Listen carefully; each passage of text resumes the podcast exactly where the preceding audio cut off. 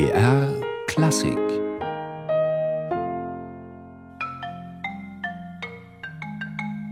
Kontrapunkt Dialog der Kulturen eine Koproduktion von BR Klassik mit dem Goethe-Institut München und der Neuen Musikzeitung. Sie hören live aus dem Veranstaltungssaal der Zentrale des Goethe-Instituts die 43. Kontrapunktausgabe mit dem Thema Künstler in der Ferne. Was hat die Welt mit mir gemacht? Liebe Hörerinnen und Hörer, liebes Publikum bei uns im Saal, willkommen hier im Goethe-Institut und auf BR Klassik zu einer neuen Ausgabe unserer Reihe Kontrapunkt Dialog der Kulturen. Über die Jahre hinweg haben wir uns in Kontrapunkt auf die kulturelle Situation verschiedener Länder fokussiert, indem wir mit Kulturmenschen ins Gespräch gekommen sind, die jeweils dort gelebt oder gearbeitet haben. Für diese eine Sendung tanzen wir heute mal aus der Reihe und fragen komponierende Menschen, was solche Aufenthalte mit ihnen angestellt haben und welche Auswirkungen sie für ihre künstlerische Weiterentwicklung hatten. Denn was wir in unserer heutigen Welt, äh, die ja von Umbrüchen gezeichnet ist, brauchen, ist kulturelle Intelligenz und die Fähigkeit zum Nachvollziehen der Denkmuster und Zukunftsvisionen anderer, Andersdenkender, Anderslebender. Ein Austausch über die Künste bietet hier natürlich einen vielversprechenden Weg, ich bin Theo Geisler, Journalist, Verleger und Herausgeber der Neuen Musikzeitung und gemeinsam mit meiner Kollegin Eva Schroth vom Goethe-Institut begleite ich Sie durch den heutigen Abend. Ja, behilflich beim Entdecken unbekannten Terrains sind heute weltweit zahlreiche Residenzen, von der Villa Massimo in Rom bis zur Villa Kamogawa in Kyoto zum Beispiel.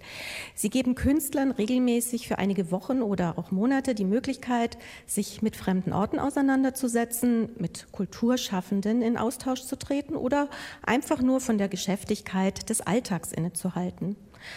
Doch mit welchen Erwartungen werden diese Artist-in-Residence-Aufenthalte angetreten und inwieweit wirken sie hinein bis in das kreative Schaffen? Was tragen sie bei zu einem kulturellen Verständnis einer globalisierten Welt, in der das Fremde doch eigentlich immer schon da ist?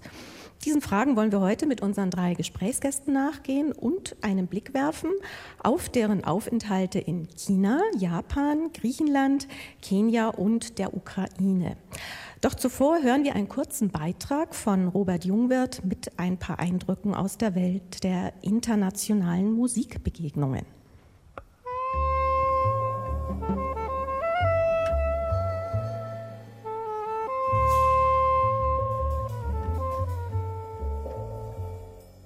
Über die Jahre, man arbeitet mit Musikern mit völlig anderem kulturellen Hintergrund und Know-how und da hat die Musik auch ein großes Potenzial. Einfach im besten Fall in Sekundenschnelle hat man eine Verbindung zu dem Gegenüber, nimmt den wahr, entwickelt eine gewisse Empathie und über jede Sprachbarriere hinweg. Und das ist eine Erfahrung, die ich immer wieder mache und die auch in der Wahrnehmung des anderen, auch in der Identitätsfindung, in sich kennenlernen einen sehr hohen Wert hat.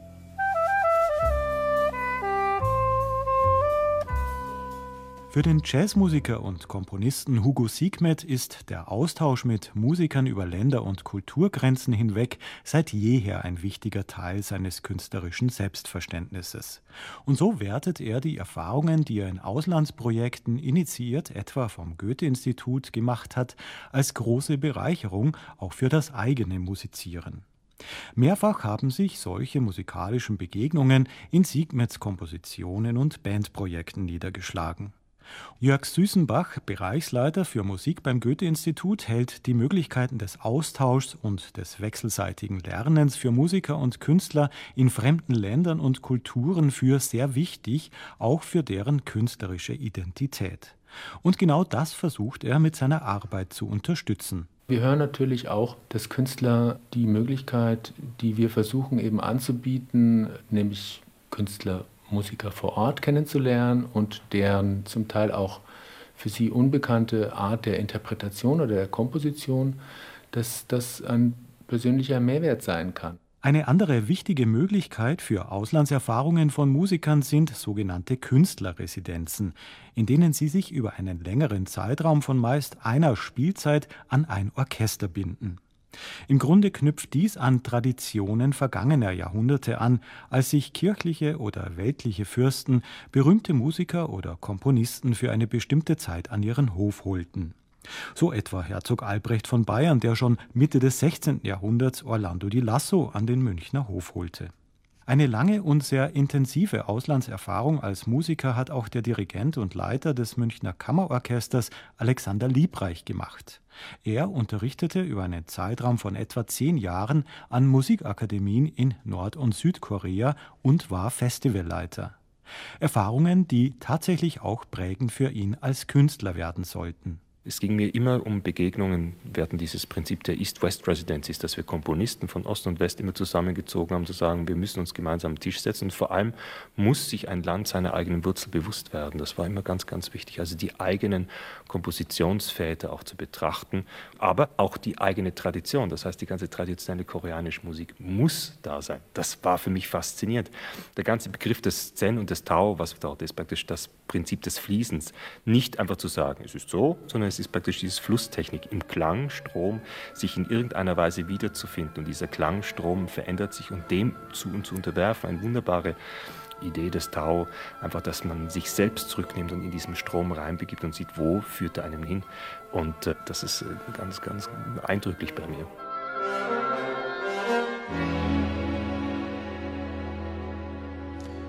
Dank an Robert Jungwirth für diesen kurzen Einstieg in unser heutiges Thema. Aus ihrem ganz eigenen Erfahrungsschatz werden unsere heutigen drei Gäste, allesamt Komponierende, auf dem Podium hier berichten.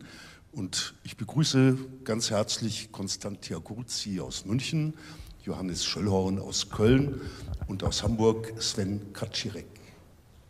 Ja, ganz herzlich willkommen in unserer Runde, Herr Schöllhorn. Seit Oktober 2009 sind Sie Professor für Komposition und Leiter des Instituts für Neue Musik an der Hochschule für Musik und Tanz in Köln. Ihre musikalische Arbeit führte Sie unter anderem nach China, Japan, Indonesien sowie nach Frankreich, Ungarn und jüngst auch in die Ukraine. 2008 waren sie im Rahmen eines Projekts des Goethe-Instituts und des Siemens Arts Program als Artist in Residence in Hongkong. Sofern sich das so einfach beantworten lässt, aber gab es für Sie ein Land, das für Ihre kompositorische Arbeit ein besonders hohes Potenzial an Inspirationsquellen bot oder wie es Alexander Liebreich gerade in unserem Beitrag so anschaulich schilderte, Sie in einen besonderen Fluss, also Klangstrom versetzte? Ähm, das ist sehr schwer zu beantworten. Ähm, ja, das Land gab es, aber das hat jenseits aller dieser Residenzprogramme, denn meine Frau ist Japanerin und ich bin so oft in Japan, dass mich natürlich Japan besonders berührt. Äh, aber wie gesagt, da brauche ich kein Residenzprogramm dafür. Ja, ganz herzliches Willkommen in unserer Runde an Konstantia Kurzi. Sie sind aus Griechenland, studierten in Athen und Berlin Klavier, Komposition und Dirigieren.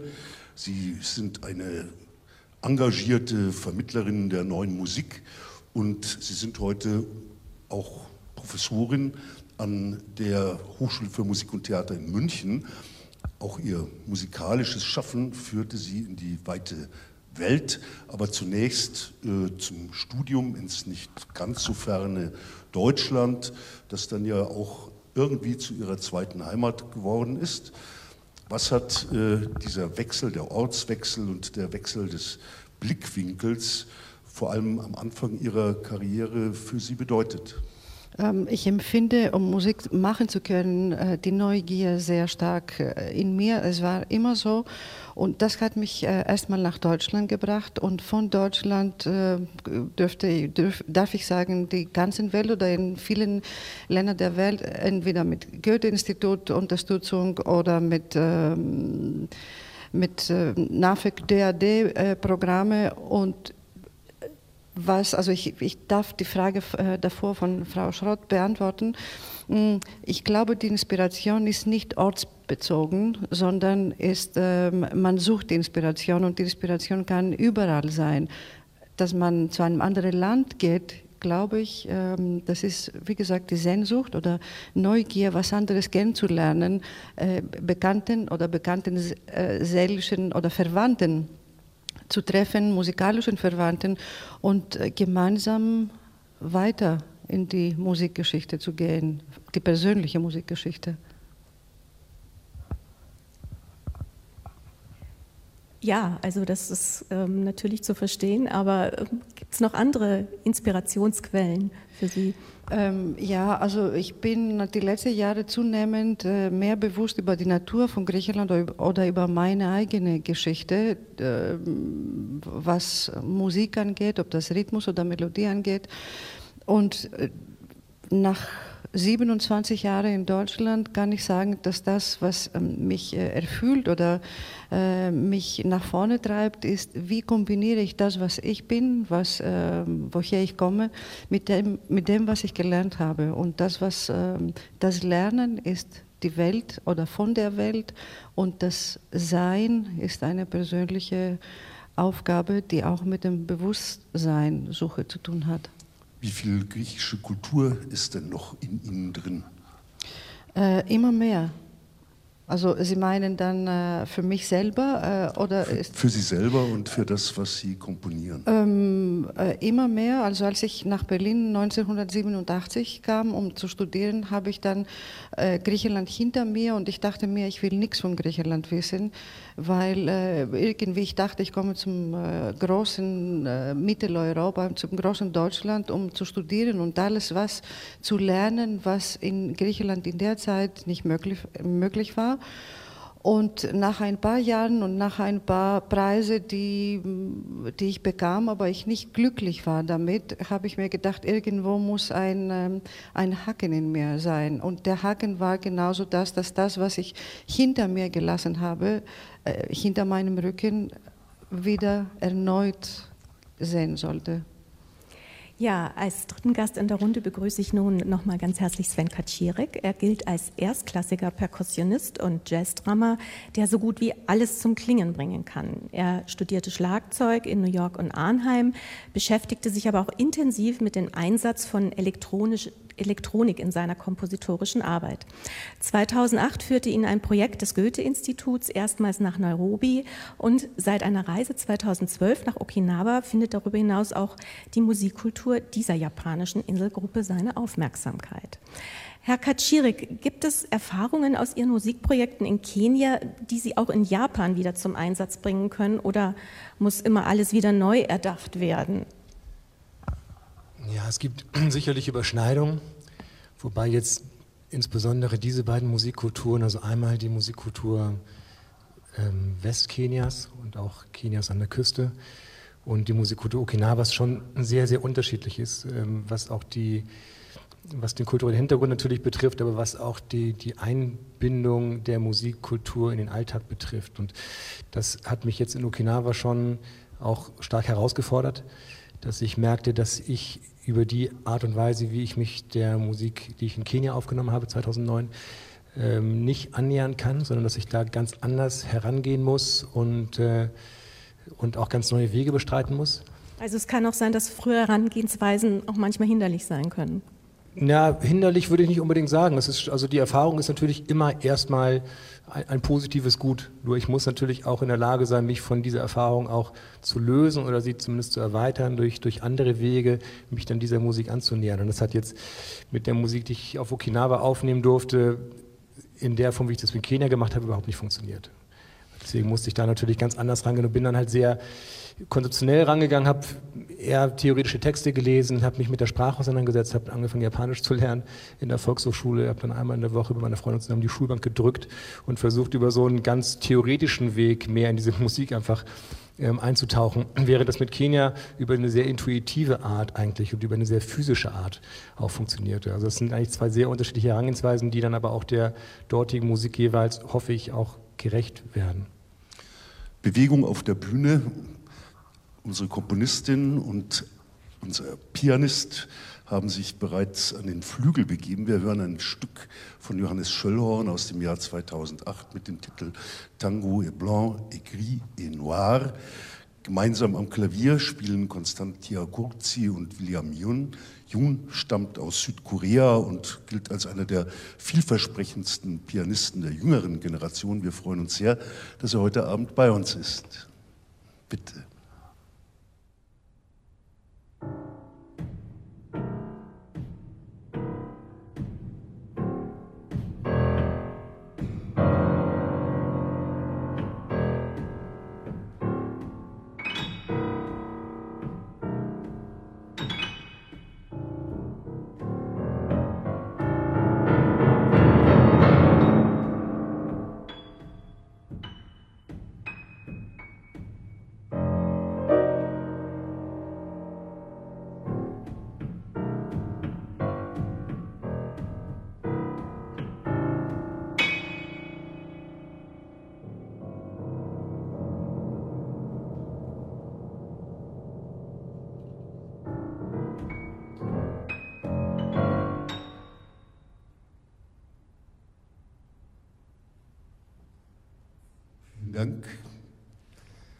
An William Jun und Constantia Gurzi.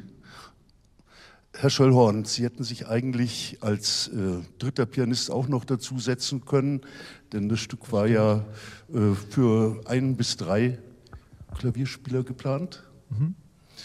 wollten aber nicht. Äh, nein, ich wurde nicht engagiert, äh, aber ich ja, kann sagen, welchen, ja, äh, wie alle Rundfunkanstalten, ja. ähm, ich hätte auch umsonst das Pedal am liebsten gespielt. Sie waren ja vor wenigen Wochen noch in der Ukraine. Äh, das Goethe-Institut organisierte dort einen deutsch-ukrainischen Komponistendialog. Das war eine Fortsetzung eines Austauschs, der im Mai letzten Jahres in Kiew begonnen hat, hm. also unmittelbar nach den problematischen Ereignissen auf dem Maidan. Hm. Wie hat Sie das beeindruckt, beeinflusst? Es war nicht im Mai, sondern es war im März. Und das heißt, es war wirklich unmittelbar nach den. Äh, ah ja. Es war genau während der Annexion der Krim. Und ähm, der Maidan sah noch so aus, wie wir ihn alle aus den Fernsehbildern kennen. Äh, das war eine sehr, wie soll man sagen, ergreifende ähm, Zeit dort. Also Sie merken schon, ich stotter immer noch ein bisschen. Äh, es war deshalb ergreifend, weil mir einfach sehr viel, sehr vieles klar wurde, was ich vorher wusste, was ich auch in der Schule gelernt hatte, aber was, wenn man es mal in echt sieht, äh, völlig anders auf einen wirkt. Also zum Beispiel, welche historische Schuld wir Deutsche, das darf man ja mal laut sagen, äh, in der Ukraine hinterlassen haben und was viele, viele Probleme, die dort immer noch existieren, wofür wir auch verantwortlich sind und überhaupt, was eigentlich diese ganze Geschichte der Ukraine mit uns zu tun hat. Es ist vielleicht auch wichtig zu sagen, wenn man in Kiew ist, denkt man, die Stadt ist traumhaft schön und sehr westlich. Und wenn man in Deutschland sitzt, denkt man, ja, Kiew, das ist irgendwo da ganz weit hinten, weißt du Teufel wo. Äh, die schönste Erfahrung, die man da mal macht, ist einfach die, man fliegt zwei Stunden und ist in Kiew. Fliegen Sie mal in Europa sonst zwei Stunden, dann wissen Sie, wie nah das ist. Hatten Sie Angst? Nö. Gab es Situationen, wo Sie gesagt haben, das wird mich persönlich äh, beeinflussen, auch in dem, was ich künftig komponieren werde? Das hat mich sehr beeinflusst. Wie das die Musik beeinflusst, das kann ich noch schwer sagen. Äh, es hat mir aber einen Horizont eröffnet für eine Musikkultur, die ich so nicht kannte. Das ist auf jeden Fall klar. Ähm, ich weiß noch nicht, was das mit mir macht, aber ich weiß, dass es was mit mir macht. Also ich bin ziemlich schockiert nach Hause gekommen nach dieser Zeit. Und äh, ja, es hat auch ein Tor geöffnet einfach mal. Also äh, es ist auch so, man spricht ja immer über den schönen Begriff des Fremden. Äh, das Fremde ist, finde ich, überhaupt nicht das Wichtige. Das Wichtige ist, dass man dort, wo man ist, mit Menschen in Kontakt kommt und sich dann einfach äh, auf diese Dinge, die da sind, einlässt. Und wenn, die, wenn man mit den Menschen gut zurechtkommt, dann passiert es auch. Was für Projekte sind denn entstanden dort vor Ort? Pardon? Sie hatten ja ein, ähm, es war ein Komponistentreffen, glaube ich, das Sie dort hatten, äh, auch am Goethe-Institut angesiedelt. Ja, also Was entstand da für eine Zusammenarbeit? Also im letzten Jahr war das ein Workshop mit mehreren Komponisten äh, mit einem ukrainischen Ensemble und wir haben also Stücke, Kompositionen der jungen Komponisten, die dort äh, extra für den Kurs komponiert wurden, einstudiert und erarbeitet. Jetzt muss man sich aber vorstellen, diese Menschen waren wirklich damals komplett paralysiert. Das heißt, die, vielleicht die Hälfte der ganzen Kurszeit war damit eigentlich musste man dazu bringen, sie erstmal auch ein bisschen davon wegzukriegen. Das war schwer und auf der anderen Seite ist es aber dann äh, auch wieder eine Art Geschenk für, für die jungen Menschen. Also das sind Komponisten aus Donetsk waren da dabei und man wusste ganz genau, es könnte sein, dass sie nächste Woche in irgendeine Uniform gesteckt werden und äh, sie einfach wegzubekommen davon und zu sehen, na, Musik kann etwas ganz anderes leisten, was ja nicht bedeutet, dass die Probleme verschwinden.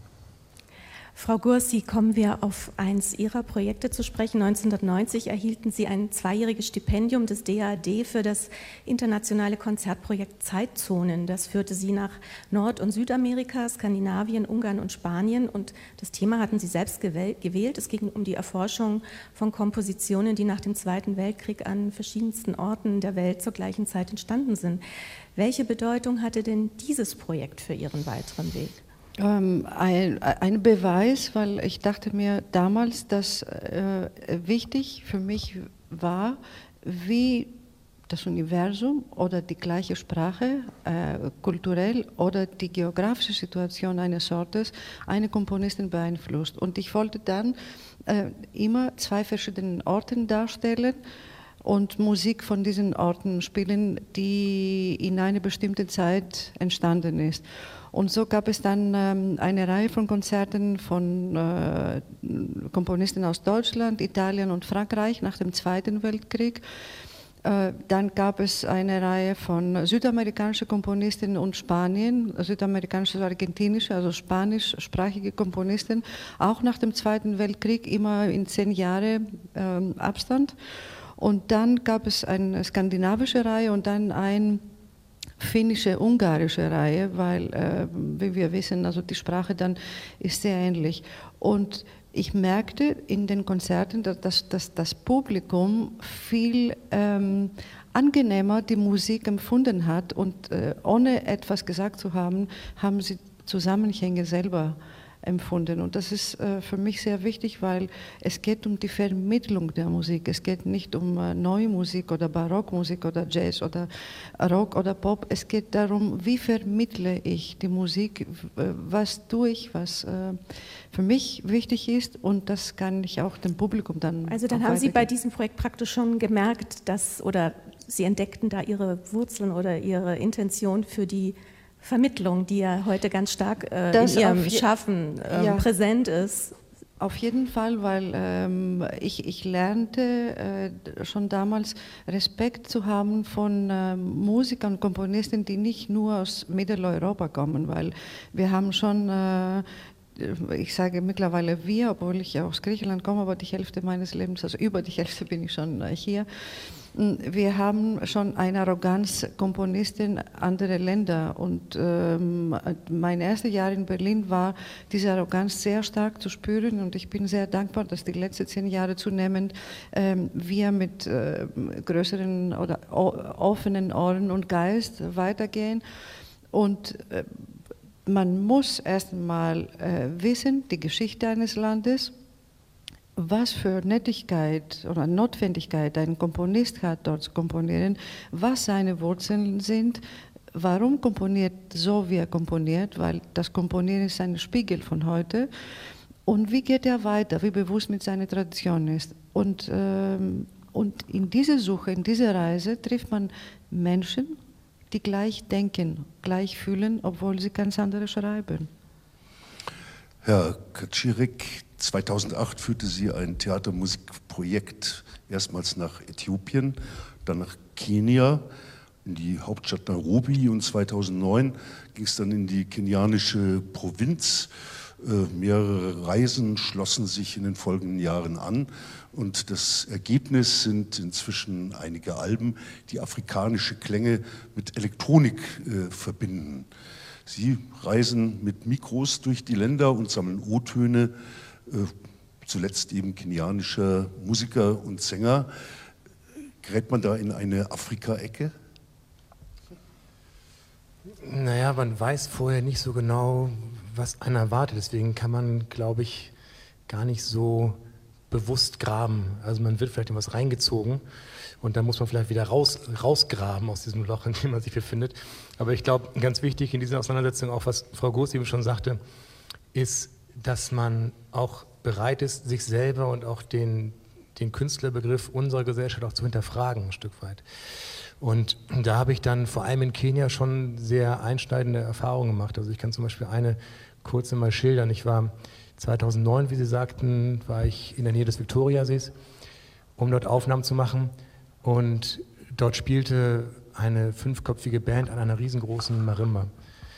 Und das war für mich extrem beeindruckend, wie sie spielten. Es war extrem laut und extrem schnell und hochvirtuos und für mich als Europäer einfach sehr beeindruckend. Und als ich dann fragte, was diese Musik für einen Hintergrund hätte und, und, und was sich dann dafür birgt, sagte bei mir, die Musik sei dazu da, die Vögel zu vertreiben, damit sie die Ernte nicht auffressen. Und wenn die Ernte geerntet ist, dann fliegen diese Instrumente in Schuppen und werden zehn Monate nicht angerührt. Also, dass der der Interpret oder der Künstler in Anführungsstrichen, dass der sehr weit zurücktritt hinter die eigentliche gesellschaftliche Funktion der Musik. Und dass diese Erfahrung einen auch dazu bringt, seine eigene Position und auch den Künstlerbegriff in unserer Gesellschaft auch ein Stück weit zu hinterfragen. Weil bei uns ist es doch immer sehr, sehr wichtig, äh, der Künstler ist was ganz Besonderes und er will sich persönlich ausdrücken und was ganz Eigenes machen. Und dass das in bestimmten Gesellschaften gar nicht so eine große Rolle spielt, sondern dass es vielmehr darum geht, dass die Musik eine starke, extrem wichtige Funktion in der Gesellschaft hat. Ohne die Musik könnte diese Gesellschaft in der Form auch gar nicht existieren. Wie ahnungsvoll oder ahnungslos sind Sie denn in diese Länder gefahren? Haben Sie sich intensiv informiert und wie hat sich das dann in der Realität dargestellt?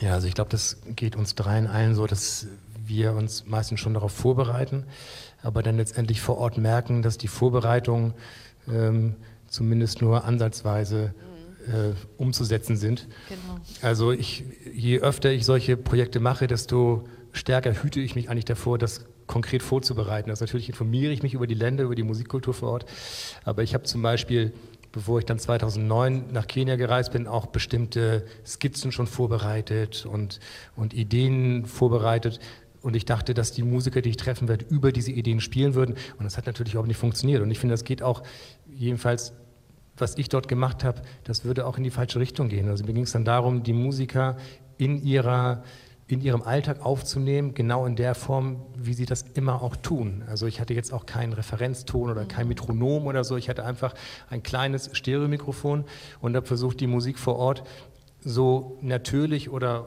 um so ein Unwort in dem Zusammenhang zu benutzen, so authentisch wie möglich aufzunehmen. Und, äh, und deswegen kommt man dann, glaube ich, ganz schnell zu dem Punkt, dass man merkt, die ganzen Vorbereitungen, die muss man dann auch ein Stück weit ähm, sein lassen und in der Schublade ähm, behalten. Also ich kann mich da anschließen. Ich bin ja, wie gesagt, zu dem Into-Projekt nach Hongkong gereist und ich habe mich, meine Aufgabe war, also Schulaufgabe sozusagen, war, äh, mich mit den Megacities unserer Zeit zu beschäftigen, weil wir ja wissen, dass inzwischen mehr Menschen in Megacities leben als auf dem Land. Ähm, und da habe ich mir gedacht, naja gut, wenn da 30 Millionen Menschen an einem Perlflussdelta leben. Äh, wie funktioniert das mit dem Wasser? Ich habe mich unbedingt, wollte wissen, also jeder Mensch muss was trinken, jeder Mensch muss äh, und so weiter. Also wir brauchen einen Haufen Wasser und das, das war mein voller Impetus und ich habe das Goethe-Institut tyrannisiert und habe gesagt, bitte, bitte, äh, bring mich in Verbindung mit Hydrologen, die mir dazu was erzählen können. Ich bin angekommen, bin am nächsten Tag, habe einen berühmten Hydrologen der Universität getroffen und dann hat er mich angeguckt und hat gesagt, ah, Sie wollen was übers Wasser wissen, schön. Ja, wissen Sie, das machen wir jetzt anders. Wir fangen Sie mit den Menschen an. Und dann hat er mir zwei Stunden lang einen Vortrag gehalten über chinesische Geschichte von Anfang bis heute. Und dann am Schluss hatte mir, äh, es war eine echte Lehrstunde, hatte mir zwei Fotokopien noch in die Hand gedrückt und hat gesagt, naja, wenn Sie was über Wasser wissen, dann können Sie das lesen. Dann war ich bedient und es war aber eine Lehrstunde fürs Leben, weil ich war frei. Ich habe meinen ganzen Kram weggeschmissen und habe gedacht, so, jetzt bin ich hier in Hongkong und kann endlich die Stadt sehen. Endlich war gut, ich war ja erst einen Tag da. Aber wie war das dann mit Ihrem Kompositionsprozess? Haben Sie schon vor Ort angefangen oder wie, ist, muss man sich das vorstellen? Bin ich wahnsinnig? Natürlich nicht, weil wenn ich, ich fahre doch nicht nach Hongkong, um dann im Hotelzimmer zu sitzen und da zu komponieren. Nee, dann war ich eben gesagt, wie gesagt, frei und ich habe mich bewegt und das Stück habe ich viel später geschrieben. Also für mich, äh, es ist sehr interessant, äh, was ich jetzt im Moment empfinde, weil das, was Sie beide als äh, deutsche Bürger erzählen, es ist für mich umgekehrt. Egal welche Reise von hier ins Ausland gemacht habe, diese alle Erzählungen gelten für mich als Griechin aus Griechenland nach Deutschland. Und jedes Mal, ähm, wenn ich hierher komme, auch jetzt heute, ist, wenn ich ins Ausland gehe, weil immer wieder jedes Mal habe ich etwas Neues zu entdecken.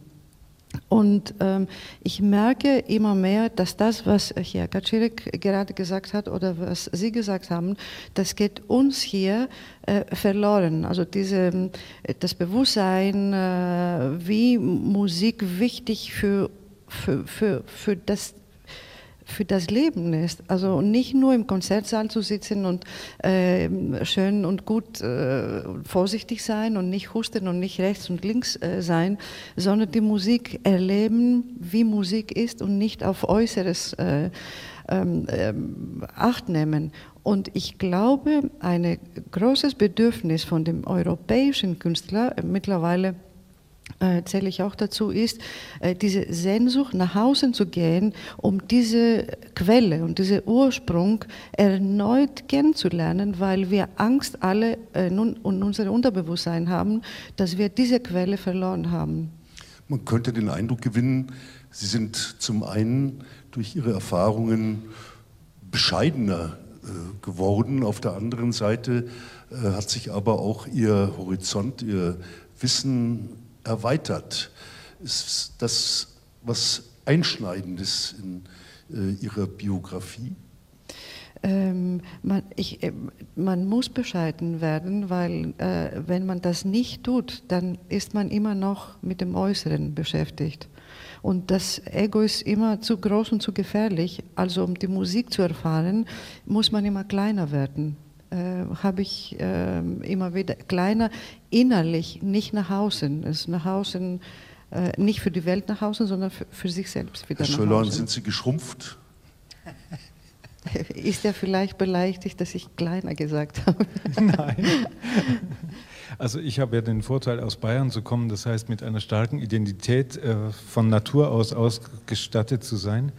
Äh, aber ähm, ich also ich, was Sie vorhin gesagt haben mit der Neugier. Mhm. Äh, die Neugier hat mich nicht wohin getrieben, sondern hat mich auch erstmal aus Bayern weggetrieben. Äh, ich komme gern wieder, aber äh, das war einfach wichtig, dass man was anderes sieht. Äh, ja, ich meinte das auch so. Ja. Also die Neugier ist. Übrigens, ja, es gibt auch noch einen, noch einen Aspekt, der ganz wichtig ist. Es gibt ja den Kulturschock, äh, den beschriebenen im Ausland. Mhm. Es gibt aber den viel stärkeren Kulturschock, wenn man nach Hause kommt. Also den erleben, äh, den können, kann Herr Kaczirek und ich vielleicht äh, äh, teilen, weil wenn man in Japan Zug fährt, mhm. das ist die Höflichkeit ohne Ende und zufällig sind sie auch pünktlich und streiken nicht. Äh, wenn man nach Deutschland zurückkommt und dann mit seinem Jetlag im Zug sitzt und da kommt jemand rein und sagt Fahrscheine bitte, dann hat man einen kleinen das ist Kulturschock. Auch rhythmisch. Genau, ist ein schöner Rhythmus. Ja. Ähm, es ist Zeit für eine weitere musikalische Impression. Wir hören jetzt Sven Kaczirek. Er entführt uns akustisch auf, Afrika, auf, den afrikanischen Kontinent. Wir hören ihn nun mit einer kleinen kenianischen Marimba, der Kiringongo. Lieber Herr Kaczirek. Ich sage kurz einen Satz noch dazu, und zwar ist es ein Stück von Salim Mortella, ein Trommler der Ostküste Kenias. Und ähm, ich spiele erst das Stück und dann fahre ich nochmal kurz fort mit der kurzen Geschichte. Sehr gerne, danke.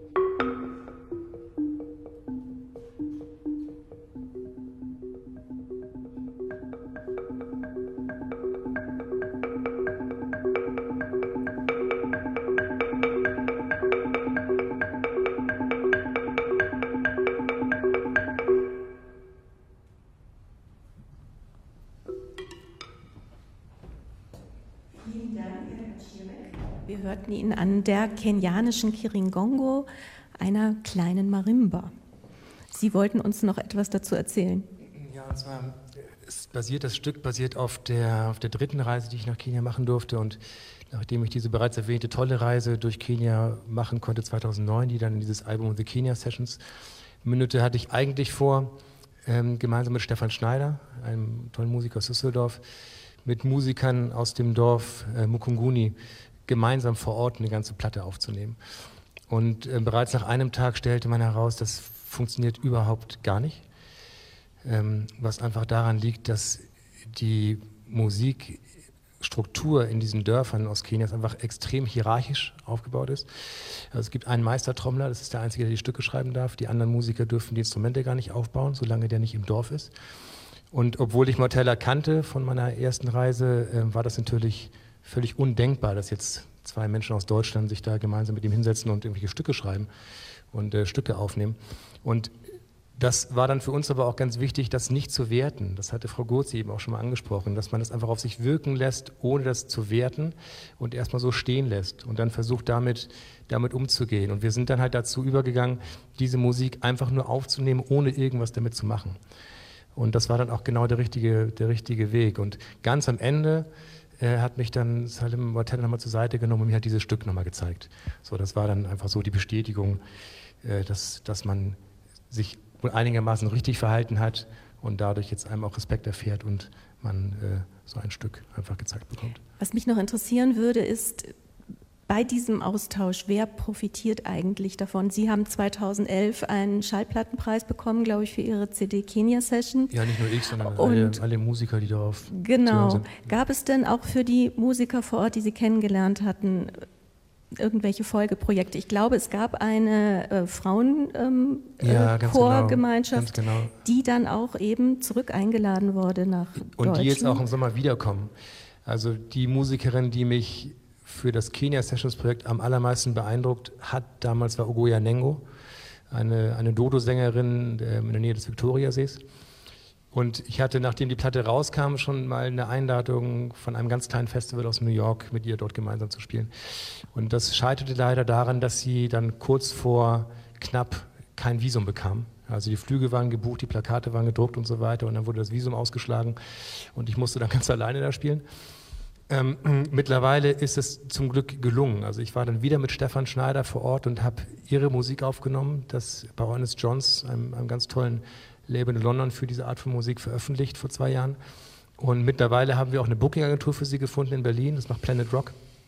Und die machen eine fantastische Arbeit und haben also Ogoya Nengo und ihre Band ähm, nach Europa geholt, jetzt letztes Mal und im, im, November, Dezember. Und jetzt kommen sie im Sommer wieder. Also da fließt zum Glück auch ganz direkt etwas zurück. Was hat die Welt aus uns gemacht, fragen wir heute bei Kontrapunkt komponierende Menschen. Frau Gurzi, Herr Schöllhorn, Sie unterrichten ja auch.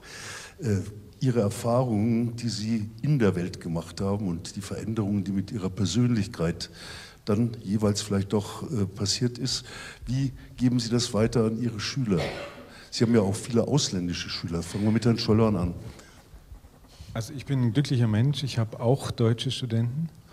Das heißt, ich habe vor allem Studenten, Studierende, die aus, aus der ganzen Welt kommen, also auch aus, gut, aus Ländern, in denen ich noch nie war. Äh, das heißt, ich versuche Erfahrungen, die ich gemacht habe, weiterzugeben. Ich, ich mache aber auch sehr viele Erfahrungen. Und äh, was ich als sehr beglückend empfinde, ist, ähm, wir mit dieser Klasse, die sehr gut zusammenhält, leben wir quasi in einem kleinen Kosmos. Das heißt, wir, äh, die Studierenden, lernen nicht nur von mir oder ich von denen, sondern die lernen sehr viel untereinander. Das heißt, es entstehen ganz neue Kommunikationsformen, die spielen zusammen, die machen alles Mögliche zusammen und äh, befruchten sich gegenseitig. Äh, das ist ein sehr großes Glück. Merken die denn, dass Sie sich verändert haben? Ja, die merken das, weil sie mir sagen, dass ich langsam genau, genug spreche. Zum Beispiel. Ähm, also ich, das hat mir bis jetzt noch keiner gesagt, dass ich langsam genug spreche. Ähm, für mich ist so, ich kann auch eine, äh, meine Geschichte erzählen, was Unterrichten angeht. Ich finde es äh, mittlerweile äh, nicht nur erfinde, sondern empfinde großartig, dass in deutschen Hochschulen so viele ausländische Studenten kommen. Und im Laufe, also ich habe auch in einer deutschen Hochschule ge Mm, studiert und ich beobachte, dass mehr und mehr, dass diese ausländischen Studenten, die zu uns kommen, ähm, haben immer weniger in ihrem Hinterkopf ihre Tradition. Das ist das, was mich unglaublich negativ staunt oder sozial staunt. Und ähm, sie kommen alle hierher und sie wollen lernen, das, was, äh, was hier zu lernen ist. Und wenn ich ins Gespräch komme, äh, was hast du aus äh, deinem Land gebracht? Etwas, was in, wie klingt dein Herz, wie hast du Herzklopfen? Dann können sie mir nicht antworten. Und dann äh, geschehen längere Diskussionen äh, die, die irgendwo dann in einem ganz tiefen Ecke des, äh, des Herzens, also der Seele zu finden sind, um etwas davon rauszuholen und Bewusstsein zu, ähm, äh, zu finden oder zu gestalten überhaupt. Äh, Braucht es aber vielleicht nicht manchmal ein bisschen Zeit? War es bei Ihnen nicht auch so, als Sie von Griechenland hier äh, nach Deutschland kamen? Glaube ich, hatten Sie auch erst noch nicht so das Bewusstsein für Ihre also Wurzeln für musikalisch, glaube ich. Das kam erst im Laufe genau der so, Jahre. Was war, hat Deutschland aus Ihnen nein, gemacht? Das war, genau das wollte ich auch jetzt gerade äh, weiter sagen. Also als ich zum Studium kam, ich hatte äh, vier Takte mit Melodie äh, geschrieben, eine Septett, vier Viertel.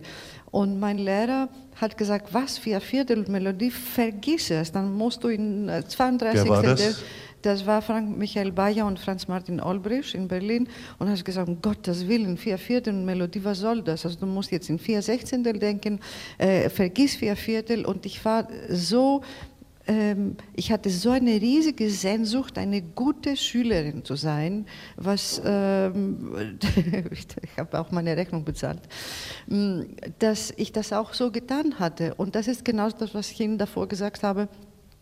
Nach vielen Preisen war ich unglücklich, weil ich das, was ich bin, das, was ich mitgebracht habe mit meinen Wurzeln, äh, war es nirgendwo zu finden dann in meinem guten Studium. Und das ist äh, etwas, was, äh, was ich den Studenten auch weiter anderes geben möchte. Und das tue ich und dann wurde ich dann in Ihre Frage, natürlich äh, arbeiten meine Studenten und ich bin wirklich stolz auf die Studenten von der Münchner Musikhochschule, dass sie offen sind, die gemeinsame Sprache zu finden durch äh, der Musik, obwohl sie aus vielen, vielen Ländern unterschiedlich sind. Und ähm, auch bin ich stolz, weil zum Beispiel den Nils Mönkemeyer kenne ich, habe ich in München kennengelernt. Der war äh, mein erstes Konzert war 2003 im Februar und er hatte als Student im Ensemble Octopus gespielt und ähm, im Laufe der Jahre hat eine Freundschaft entwickelt und eine musikalische Gemeinsamkeit, wofür ich sehr glücklich bin, genauso mit dem Klarinettisten heute Slavik Sernavska, der auch in meinem Stück gespielt hat. Sie sind ja auch noch sehr aktiv hier in München mit der Vermittlung ähm, griechischer neuer Musik. Ähm, auch ein Engagement, das hier äh, entstanden ist, äh, mhm. seit Sie hier in Deutschland sind. Fließt da besonders viel Herzblut rein? Ich meine, Sie machen sehr, sehr viele äh, Projekte. Welchen Stellenwert hat diese Reihe? Also ich habe selber um, ungefähr 20 oder länger als 20 Jahre gebraucht, um überhaupt ein griechisches Stück äh, zu dirigieren in Deutschland oder diese Reihe äh, aufzubauen. Das war 2008. Genauso aus, dem, aus diesem Druck oder aus dieser Haltung oder weiß ich nicht, wie es heißen soll. Ähm, also sie ist Griechin und sie macht äh, griechische Musik. Ähm, ich wollte erst einmal, und das habe ich dann in meinem deutschen Studium auch zu verdanken, äh, äh, erst einmal zeigen, aha, ich, ich bin ich, ich habe es geschafft, das, was ich schaffen sollte, müsste. Vielen Dank dafür, aber ab jetzt mache ich das, was es mir gefällt, also ab jetzt schon ein paar Jahre her, Gott sei Dank. Und unter anderem, es war mir wichtig auch, die griechische Neue Musik auch in München zu zeigen, genauso um äh, von dieser Arroganz, was neue Musik ist, herauszukommen und zeigen, dass es auch, es geht um Schönheit, ganz einfach. Von Giorgi Ligeti stammt das Zitat, die europäische Musik braucht eine kulturelle Injektion von außereuropäischer Musik, aber nicht als Fusion, Crossover oder Weltmusik. Können Sie damit was anfangen? Ähm, wenn, Sie, wenn Sie uns definieren können oder mir, was Weltmusik für Sie bedeutet? Ja, Weltmusik ist äh, heutzutage ein Begriff, der etwas abgenutzt ist, ja, genau. äh, weil da sozusagen alles darunter subsumiert wird, egal ob äh, Pop oder äh, auch äh, Folklore die nicht unbedingt authentisch sein muss. Naja, wir leiden unter den Begriffen. Genauso das ist das, was, äh, was ich ähm, meine, dass wir äh, die Begriffe immer noch da haben, die Stempel und ähm, man erfüllt die Begriffe. Man erfüllt nicht so sehr die Musik, wie es eigentlich... Aber vielleicht ist genau das, das was Legitim meinte. Äh, außereuropäische Musik ist äh, ja ein sehr weiter Begriff. Ja, ja, klar. Also das, da, weil überall gibt es Rhythmus. Also das ist dann, äh, Herr Gaciri kann das auch beweisen und äh, Herr Schöllenhorn, also mit, äh, mit Asia-Reisen, diese Rhythmen, die diese alle Länder, die außereuropäische Länder uns, also apropos auch Griechenland, uns auch ähm, schenken, ist etwas, was wir in Mitteleuropa nicht so leicht finden können. Außer vielleicht in... Ähm, in traditionelle ähm, Lieder in Bayern oder? Also die Sachen sind oft komplizierter. Also eines meiner wichtigsten Bücher als am Anfang meiner kompositorischen Tätigkeit war von Thrasybulus Georgiadis, der griechische ah ja, Rhythmus. Genau. Mhm. Äh, also das hat mich sehr beschäftigt. Ich, ich mache nochmal eine Kurve, weil wir sprechen manchmal mit Begriffen und tun so, als wüssten wir, was das bedeutet. Wir sagen, es ist genau. authentisch, das Original oder der Ursprung oder mhm. sowas oder Tradition. Äh, ich erzähle eine kleine Geschichte aus, aus dem Allgäu. Kurz. Äh, eine sehr kurze Geschichte. Äh, es, Im Allgäu gibt es keinen Schuhplattler also diese exotische Tanztätigkeit, den gibt es eigentlich nicht. Als der Tourismus aufkam im Allgäu, wurden Trachtenvereine gegründet, um den Tra Schuhplattler als Tradition zu pflegen. So, also Tradition ist ganz gern eine Erfindung und äh, man muss ein bisschen aufpassen. Ich glaube auch wir passen, und das ist ja unsere Aufgabe, dass wir darauf aufpassen, dass das, was wir als authentisch oder als Tradition auffassen, womöglich unsere Erfindung ist und nicht das, was vielleicht irgendwo existiert. Ja, und dass man dabei, glaube ich, auch ganz oft vergisst, dass Traditionen auch extrem dynamisch sind. Also wenn ich heute von traditioneller Musik in Kenia spreche, dann ist das ja keine, das ist ja nichts Statisches, das hat sich ja auch über die Generation verändert. Und wir hatten zu diesem Thema auch jetzt mit dem, in Zusammenarbeit mit dem Goethe-Institut in Nairobi und der UNESCO auch einen Workshop genau zu diesem Thema. Und da ist das einfach auch nochmal allen so in der Diskussion auch so klar geworden, dass es überhaupt nicht um so eine statische Größe geht, sondern dass natürlich auch die traditionelle Musik natürlich über Generationen sich massiv verändert hat. Also dass man sich, glaube ich, davor hüten muss, das so ganz klar. Sind Sie durchgeschüttelt worden in Ihrem traditionellen Kompositionsverständnis? Ich sage das jetzt mal provozierend so, durch Ihre Auslandserfahrungen? Ich habe kein traditionelles Kompositionsverständnis. Sie haben Ihr eigenes. Nee, das weiß ich gar nicht. Das interessiert mich gar nicht. Ehrlich. Da sage ich auch, also weil vorher vom Ego die Rede war, das eigene Verständnis interessiert mich nicht so. Ich bin neugierig auf andere Sachen. Also ähm, ich habe in meinem Studium in Griechenland kein traditionelles Studium gehabt im Sinne, dass ich die folkloristische Lieder äh, lerne oder so, was eigentlich mir äh, heute gewünscht hätte. Also ich wünsche mir auch an jeder Hochschule, dass so eine für alle Studenten so eine Traditionsmusik ähm, ähm, ein wichtiger Teil sein sollte.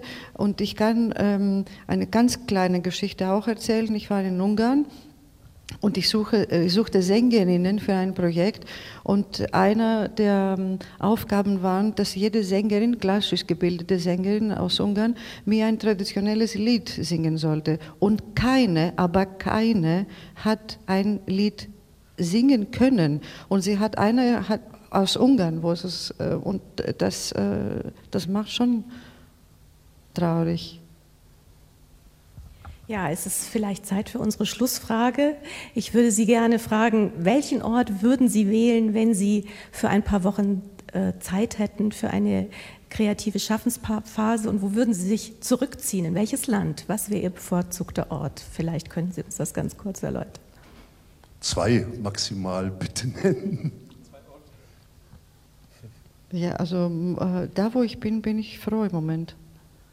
Und wenn ich wählen darf, äh, um zu einem Land zu gehen, dann werde ich nicht hingehen, um zu komponieren, sondern um aufzunehmen. Und dann würde ich äh, in meine Hütte, ob sie in München ist oder ob sie in Griechenland ist, hingehen, um das zu bearbeiten. Können Sie konkreter werden?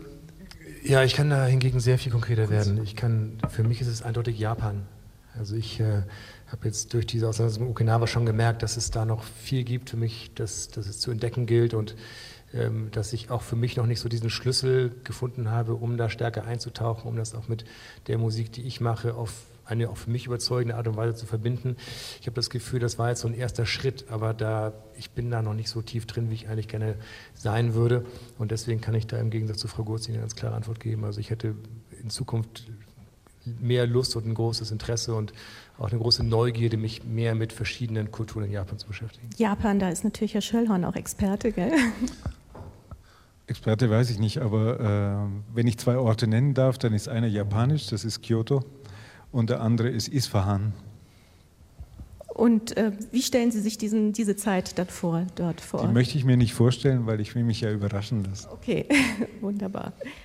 Ja, es ist nun Zeit für äh, unsere letzte Musik. Wir hören ähm, Constantia Gursi aus, mit einem Stück aus dem Jahr 2005, eine kleine Geschichte, Opus 25. Ja, die Komponistin spielt selbst am Klavier. Und wir bedanken uns bei Ihnen, verehrte Hörerinnen und Hörer. Dank fürs Dabeisein am Radio und hier im Saal. Am Mikrofon verabschieden sich nun Theo Geisler und Eva Schroth. Dank auch an die Technik und die Mannschaft hinter den Kulissen. Andreas Fischer, Kirsten Ermiller, Roland Zweckinger und Andreas Wüst. Redaktion Merit Forster.